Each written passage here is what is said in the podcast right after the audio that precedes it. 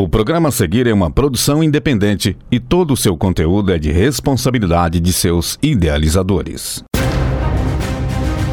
Boa noite, ouvinte ligado na Rádio Universitária FM. Eu sou Helder Rodrigues e está no ar o Tiro Livre, programa que dá o pontapé inicial na sua semana esportiva. Hoje estou ao lado de Itana. Boa noite, Itana Santos, tudo bem? Boa noite, Helder. Está tudo ótimo comigo e com você, hein? E também uma boa noite ao nosso ouvinte da Universitária FM 107,5. Estamos iniciando mais um Tiro Livre, o programa que é uma iniciativa da PROAI, a Pró-Reitoria de Assistência Estudantil da UFO. Devido ao atual momento de pandemia, nossas gravações estão sendo realizadas de forma virtual, respeitando o isolamento social. Aproveita e siga lá o Tiro Livre nas redes sociais e não perca nada do esporte do Brasil e do mundo.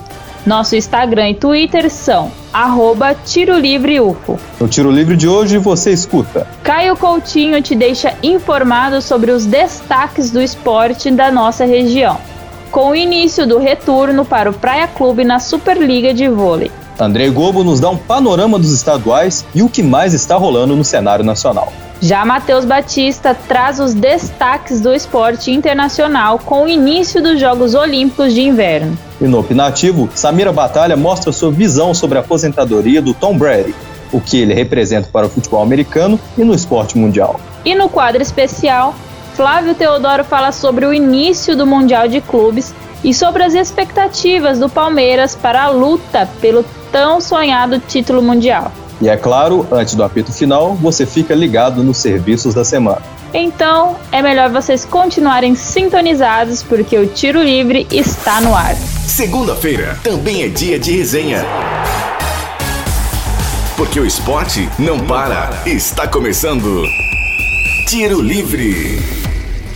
Tiro Livre no ar e a gente começa falando sobre o retorno da Superliga com a vitória do Praia Clube. Para falar de mais detalhes do Praia e destaques do esporte da região, chamamos o Caio Coutinho. Chega mais, Caio. Fala, Helder. Boa noite para você e para os nossos ouvintes. Vamos lá falar dos destaques de Uberlândia, que teve muito futebol e também vôlei envolvendo os clubes da região. Começando pelo Praia Clube na Superliga Feminina. Na última sexta, a equipe foi até o Distrito Federal encarar o Brasília Vôlei e venceu por 3 sets a 0. A oposta Ariane foi eleita a melhor jogadora da partida.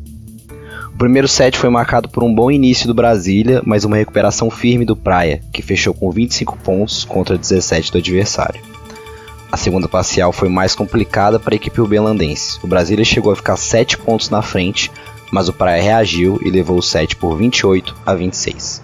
No set final, o Brasília começou bem novamente e abriu 7 a 3. Só que com as boas atuações de Ariane e Claudinha, o Praia virou o placar e fechou com 25 a 20. Com o resultado, o Praia Clube se mantém na liderança da Superliga com 41 pontos. E daqui a pouco, às 9 horas, o Praia Clube recebe o Minas, aqui em Uberlândia, em um clássico que marca o confronto entre primeiro e segundo colocados. Lembrando que faltam 7 rodadas para o fim da fase classificatória da Superliga Feminina. Continuando no vôlei, o Uberlândia Vôlei Araguari venceu o JF Vôlei pela Superliga Masculina D, por 3 sets a 0, jogando em casa. O time do Triângulo Mineiro foi a 5 pontos e os visitantes continuaram com 3 pontos. Agora sim, para falar de futebol, nós destacamos a semana cheia do Uberlândia no Campeonato Mineiro. Logo após a goleada sofrida contra o Atlético Mineiro por 4 a 0 em casa, o clube enfrentou a RT em Patos de Minas no último domingo. A partida terminou em empate por 1 a 1. No primeiro tempo, as duas equipes marcaram muitas faltas e criaram poucas chances de gol. Na segunda metade da primeira etapa, a RT melhorou de postura e abriu o placar com um gol de pênalti de Nininho ainda nos acréscimos. Já no segundo tempo, o técnico Chiquinho Lima mexeu no time do Belândia e o time melhorou em campo. O gol de empate veio apenas aos 42 minutos da segunda etapa, marcado por Nailson. Com o empate, o Belândia chegou a 4 pontos e continua na penúltima posição do Campeonato Mineiro. A URT continua na lanterna com apenas um ponto. Na próxima partida, o Verdão enfrenta o Vila Nova no Parque do Sabiá. A última notícia de hoje é que o Uberlândia contratou o meio atacante Igor Silva. Jogador foi anunciado na última sexta-feira. Ele tem 25 anos, estava na Macedônia, tem passagem pelo futebol turco e o último clube que ele atuou no Brasil foi o Água Santa São Paulo, ainda no ano de 2020. Obrigado, Caio. Esperamos que o Praia continue forte na sequência da Superliga. Agora tá na hora de falar dos estaduais por todo o país que estão pegando fogo, além dos jogos da Copa do Nordeste. Então chamamos ele, Andrei Globo, para nos deixar informados sobre o esporte no cenário nacional. Fala aí, Andrei. Boa noite, Helder. Boa noite, Itana. E boa noite para os ouvintes do Tiro Livre. A rodada dos estaduais pegou fogo, com times grandes sofrendo para conseguir pontuar. Começando pelo Cruzeiro no sábado, que conseguiu vencer uma vitória suada nos acréscimos, de virada contra a Caldense por 2 a 1. O jogo encaminhava para ser mais uma derrota, o primeiro tempo foi bem complicado, com o time de Pós de Caldas marcando com bastante pressão e se mostrando mais ofensivo, sufocando a zaga e abrindo o placar aos 12 minutos, e o chute de João Diogo que desviou na zaga e ficou indefensável para Rafael Cabral. No segundo tempo, o time do sul de Minas voltou mais intenso, mas com as substituições, o time do Cruzeiro se reencontrou e conseguiu se impor, com um gol de falta de Giovanni empatando o jogo, com o Meia sendo expulso depois em uma discussão e, aos 51 minutos, Edu empurrou a bola para o fundo das redes, virando e fechando o placar em 2 a 1. O Cruzeiro sobe para a vice-liderança com 9 pontos e jogará no Mineirão contra o Democrata de Governador Valadares nesta quarta, às 7h30 da noite. Já o Atlético volta à liderança do Mineiro após vencer a Patrocinense por 3 a 0 em um jogo bem mais tranquilo, com diversas chances e destaques para a cabeça ao invés da força, mas literalmente. O primeiro tempo começou com a equipe de patrocínio chegando em contra-ataques e levando perigo, mas o Galo logo conseguiu o controle da partida com diversas chances do batalhão de frente. Mas foi na cabeça de Hulk e não no pé que foi aberto o placar, aos 48 minutos em escanteio. No segundo tempo, com mudanças como a estreia do uruguaio Diego Godin, o Atlético continuou tranquilo. E, mais uma vez, a cabeça de Hulk marcou um cruzamento de Nacho, agora aos 15 minutos. Para fechar o placar, o zagueiro Godin conseguiu fazer o gol de cabeça em sua estreia e vencendo essa partida a cabeça. O Galo está na liderança com 10 pontos e joga na próxima quarta-feira, às 9h30 da noite, contra o RT de Passos de Minas, na casa da URT. Mudando para o Campeonato Carioca, o clássico Fla-Flu aconteceu no estádio Newton Cruz, devido à reforma do Maracanã, e pegou fogo como todo jogo entre o Fluminense e o Flamengo, com o Flu vencendo por 1 a 0 em uma partida com muita polêmica. O rubro-negro começou forte, chegando com perigo e conseguindo um pênalti que foi anulado pelo VAR em seguida. Mas a confusão do jogo já estava no ar, com gritos e ameaças dos dois lados, mas o nome já se destacava, o do goleiro Marcos Felipe. O jogo ficou um pouco mais equilibrado, com ambas equipes chegando com mais perigo, com chances de Gabi e William Bigode. E o cenário continuou no segundo tempo, com direito a mais uma intervenção do VAR, agora para anular o gol de Gabi, com a panela de pressão a ponto de explosão. Essa explosão aconteceu na confusão entre Vitinho e Calegari, com os dois se estranhando e o jogador do Flamengo socando a cara do jogador Grená. E o juiz expulsou os dois. O jogo seguia e, Seguindo o padrão do ano passado, o Fluminense conseguiu marcar um gol em falha de Hugo e se mantendo com o placar 1 a 0, com Marcos Felipe fechando o gol e garantindo a vitória. O Fluminense sobe para a vice-liderança e joga contra o Botafogo na quinta, às 8 da noite, de novo no Engenhão. Já o Flamengo cai para a quarta colocação e joga contra o Dax Hill também na quinta, às 7 da noite. O Vasco segue na liderança após vencer o Madureira por 3 a 1 com direito a golaço de Gabriel Pac e 2 Getúlio. Em jogo bem seguro pela equipe de São Januário, garantindo a vitória de maneira segura e sofrendo gol no segundo tempo pelo ritmo mais calmo e pelo calor intenso. O Vasco joga em casa contra a Portuguesa Carioca na quarta, às 9h35 da noite.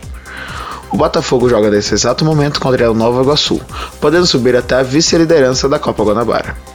Indo agora para o Paulistão, onde no domingo o Corinthians fez uma virada impressionante contra a equipe do Ituano em Itu, conseguindo garantir o placar de 3 a 2 e estacionando na liderança do grupo A. O Timão, agora sem o técnico Silvinho, após demiti-lo na derrota contra o Santos, começou sofrendo gol nos 5 minutos de Neto Berola, e mais um logo em seguida, que foi anulado pelo VAR. O Corinthians conseguiu um pênalti e Fábio Santos converte, empatando o placar, mas não por muito tempo, com Kleberson marcando no rebote do escanteio. O segundo tempo foi a virada de mesa do Timão, que conseguiu se organizar e logo no primeiro minuto marcar com Juliano e Paulinho, aos 20, virar o placar e fechar a vitória do Corinthians. A próxima partida será na quinta, na Neoquímica Arena, contra o Mirassol, às 9h30 da noite. O Santos empatou contra o Guarani em Campinas em um jogo de muitas chances pelo Guarani e com a estrela do goleiro João Paulo brilhando muito, garantindo o empate do Peixe, que marcou um gol com o Bauerman e sofreu um pênalti de Giovanni Augusto. O Santos joga na quinta, na Vila Belmiro, contra o São Bernardo, às 7 da noite. Já na Copa do Nordeste, o Fortaleza e o Ceará se enfrentaram no primeiro clássico do ano, empatando em 1 a 1 um jogo extremamente nervoso, com o Leão mantendo a liderança do grupo A. Mais ao sul, o Bahia perdeu por 2 a 1 contra o Atlético de Alagoinhas. E o Náutico de Pernambuco venceu o Sampaio Correia por 1 a 0. A equipe do Altos venceu por 3 a 1 o Sergipe e também foi a liderança, mas agora do grupo B. Nem o São Paulo, nem o Palmeiras jogaram no último fim de semana, devido ao Palmeiras ser ido ao Mundial de Clubes da FIFA, que você confere mais detalhes no quadro de Flávio Teodoro. Fico por aqui, valeu! Valeu demais, André! Agora vamos falar sobre o Palmeiras.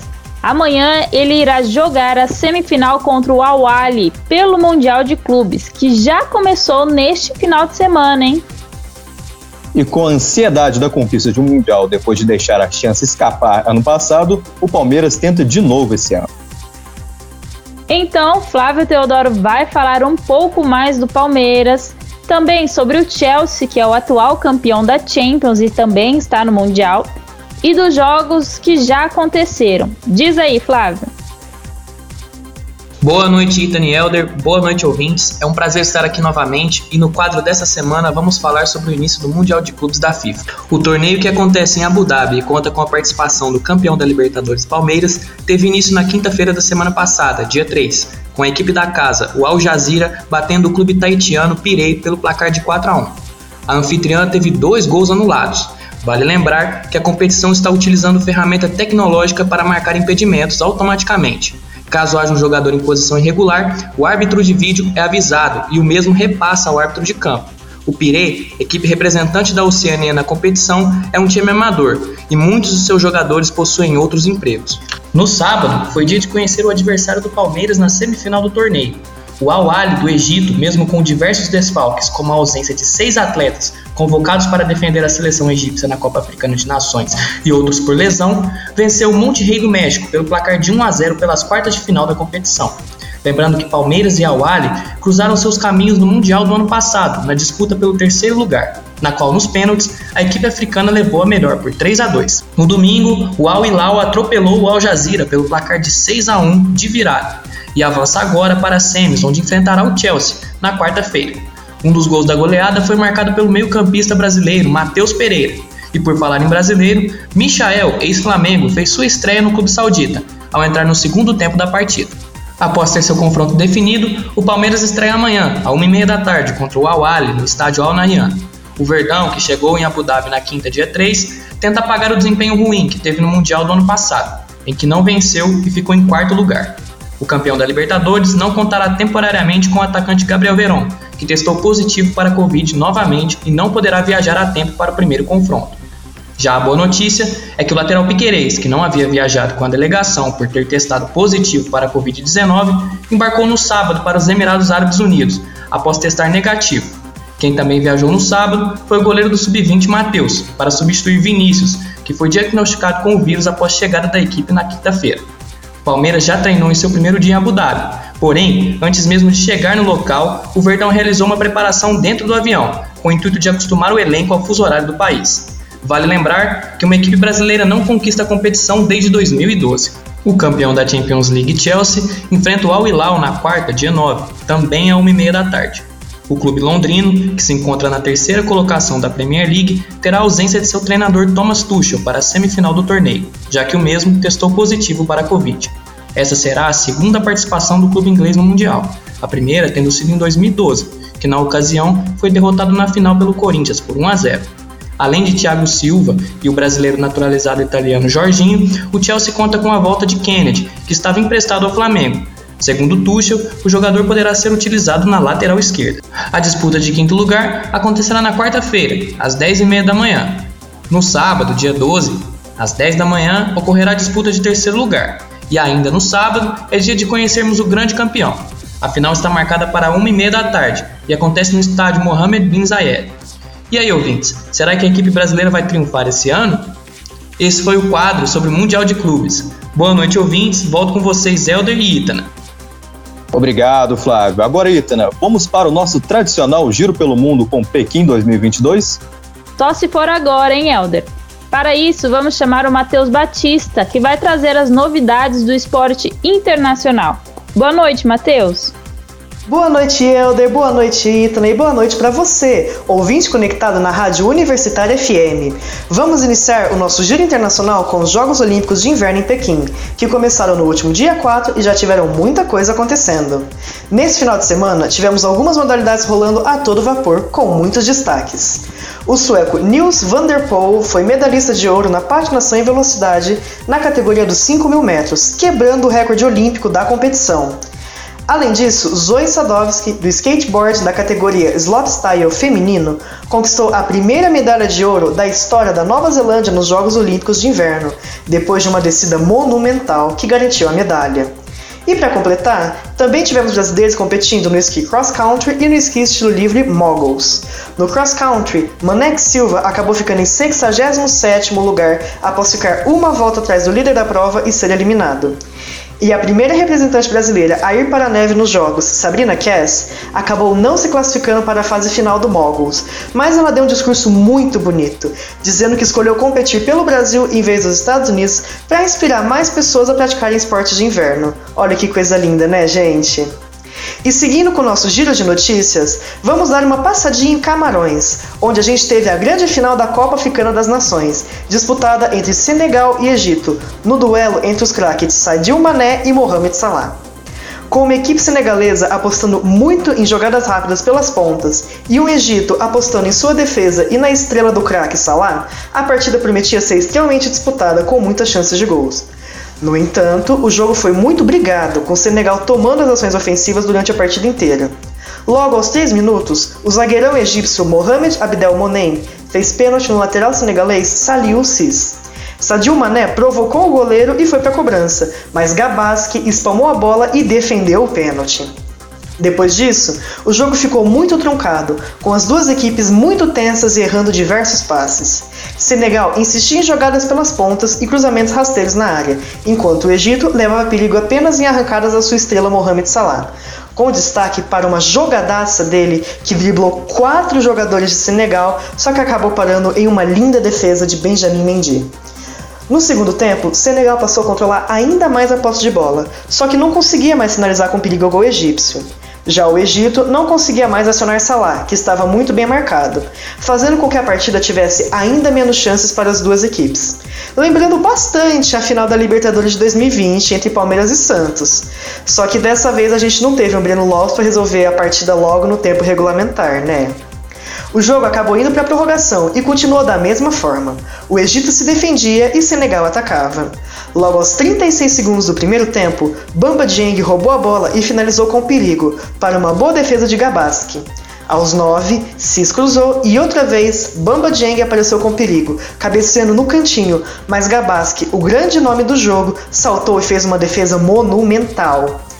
Na etapa final, com todos os jogadores já exaustos, tivemos ainda menos chances de perigo. A primeira finalização veio outra vez dos pés de Bamba Dieng, só aos 10 minutos, em um chutaço de fora da área para mais outra defesa absurda de Gabaski. Logo em seguida, no contra-ataque, os egípcios sinalizaram de fora da área para uma defesaça de Benjamin Mendy. O jogo parecia que ia esquentar de vez nos minutos finais, só que o cansaço acumulado e a tensão das duas equipes acabaram pesando e fomos para os pênaltis. Na marca da Cal, o zagueiro Mohamed Abdel Monem, do Egito, que já havia cometido um pênalti no tempo regulamentar, acabou errando a segunda cobrança do Egito, jogando uma enorme pressão em sua equipe. Mas Gabaski, até então o grande herói da noite, defendeu o pênalti seguinte, batido por Bonassar, lateral direito do Bayern de Munique, deixando tudo igual novamente. Entretanto, na quarta cobrança do Egito, Mendy defendeu um chute fácil no meio do gol, deixando nas costas de sua estrela, Sadio Mané, a responsabilidade de marcar e levar Senegal ao título da Copa Africana das Nações pela primeira vez em sua história. Mané foi para a bola, bateu muito bem dessa vez, decretando a vitória dos senegaleses por 4 a 2, em um jogo que reservou toda a sua emoção para as cobranças de pênalti.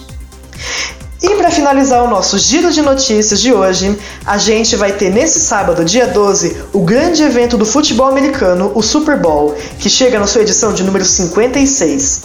A partida vai ser realizada entre o Los Angeles Rams e o Cincinnati Bengals. O Bengals chega embalado depois de vencer o Kansas City Chiefs, do badalado Patrick Mahomes, por 27 a 24, depois de estar perdendo por 21 a 10. Mas o Rams também vai chegar empolgado, já que jogará em seu estádio e eliminou o Tampa Bay Buccaneers, de ninguém mais, ninguém menos que Tom Brady, por 20 a 17, depois de reagir no último quarto e aplicar um 13 a 0 que garantiu a vitória. O nosso Giro Internacional de hoje acaba por aqui, pessoal. Muito obrigado por todo mundo que escutou. Até a próxima e boa noite. Valeu, Matheus, por trazer as notícias do nosso Giro pelo Mundo. E na última semana, após não conseguir ir ao Super Bowl com o Tampa Bay Buccaneers, o astro e lenda do futebol americano Tom Brady anunciou sua aposentadoria. Por isso, no nosso quadro opinativo, Samira Batalha fala mais da carreira épica do jogador e o que ele representa para o futebol americano e o esporte mundial em geral. Fala aí, Samira. Boa noite, Helder, Itana e a todos os ouvintes do Tiro Livre. No opinativo de hoje falarei sobre um dos maiores atletas de todos os tempos, que anunciou sua aposentadoria nessa última semana. Isso mesmo, fãs de futebol americano. O glorioso e dono de todos os recordes Tom Brady deixará o esporte aos 44 anos de idade e 22 temporadas de NFL. O dono de 7 títulos e 5 MVPs do Super Bowl teve uma carreira brilhante e cheia de conquistas até o momento de sua aposentadoria, sendo considerado por muitos o maior esportista de todos os tempos. Mas será que podemos afirmar mesmo isso? Para responder essa pergunta, vou contar um pouco dessa brilhante história. O californiano, nascido em 6 de agosto de 1977, era um grande fã do São Francisco 49ers tendo como ídolo e inspiração o quarterback Joe Montana. Na Universidade de Michigan, Tom se formou em psicologia e administração de negócios. Quando entrou para o time da faculdade, era o sétimo quarterback na lista e teve que lutar muito para conseguir a vaga de titular. Por não ser considerado o atleta de melhor porte físico, com 1,93 de altura e 102 quilos, Tom teve que ter ajuda psicológica para lidar com a ansiedade e a depressão. Foi então no terceiro ano da faculdade que conseguiu a vaga de titular e já chegou batendo o recorde de passes tentados e completados numa temporada. A partir disso, recebeu uma menção honrosa. Foi líder do time no seu último ano e venceu 20 dos 25 jogos, recebendo o título da Big Ten Conference de 1998. No início de sua carreira profissional, Brady foi a centésima nonagésima nona escolha no draft da NFL de 2000, um evento anual em que os 32 times escolhem novos jogadores vindos do futebol americano universitário. Durante seus 20 anos no New England Patriots, venceu 6 Super Bowls, 3 MVPs da temporada regular, 4 MVPs de Super Bowl, foi 14 vezes chamado para o Pro Bowl, o jogo das estrelas da NFL, três vezes o primeiro time All-Pro, duas vezes jogador ofensivo do ano, três vezes líder em jardas da liga e quatro vezes líder em passes para touchdown. Ufa!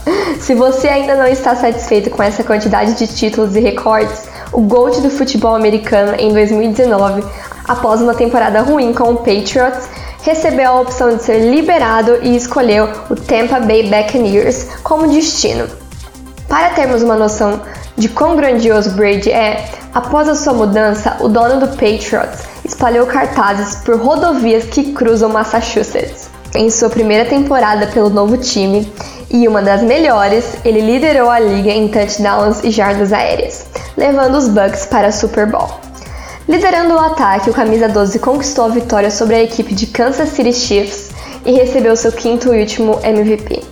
Em sua última temporada com 44 anos, liderou a liga em jardas aéreas com 5.316, a maior marca de sua carreira. Porém, após a derrota para os Rams, não se comprometeu a jogar mais um ano. O maior campeão da NFL acumulou uma fortuna estimada em 293 milhões de dólares com seus contratos nos dois times que passou, Além disso, somou mais de 160 milhões de dólares com patrocínios e projetos extracampo. Mas afinal, Tom Brady é ou não é o maior esportista de todos os tempos? Considerando seus títulos, é inevitável dizer que ele foi o maior jogador do futebol americano. Mas o contexto é bem mais amplo. Apesar do sucesso nos Estados Unidos, o futebol americano não é um esporte disseminado pelo mundo todo, como o futebol de Pelé, dono de três Copas do Mundo, ou o tênis de Serena Williams, que revolucionou o esporte.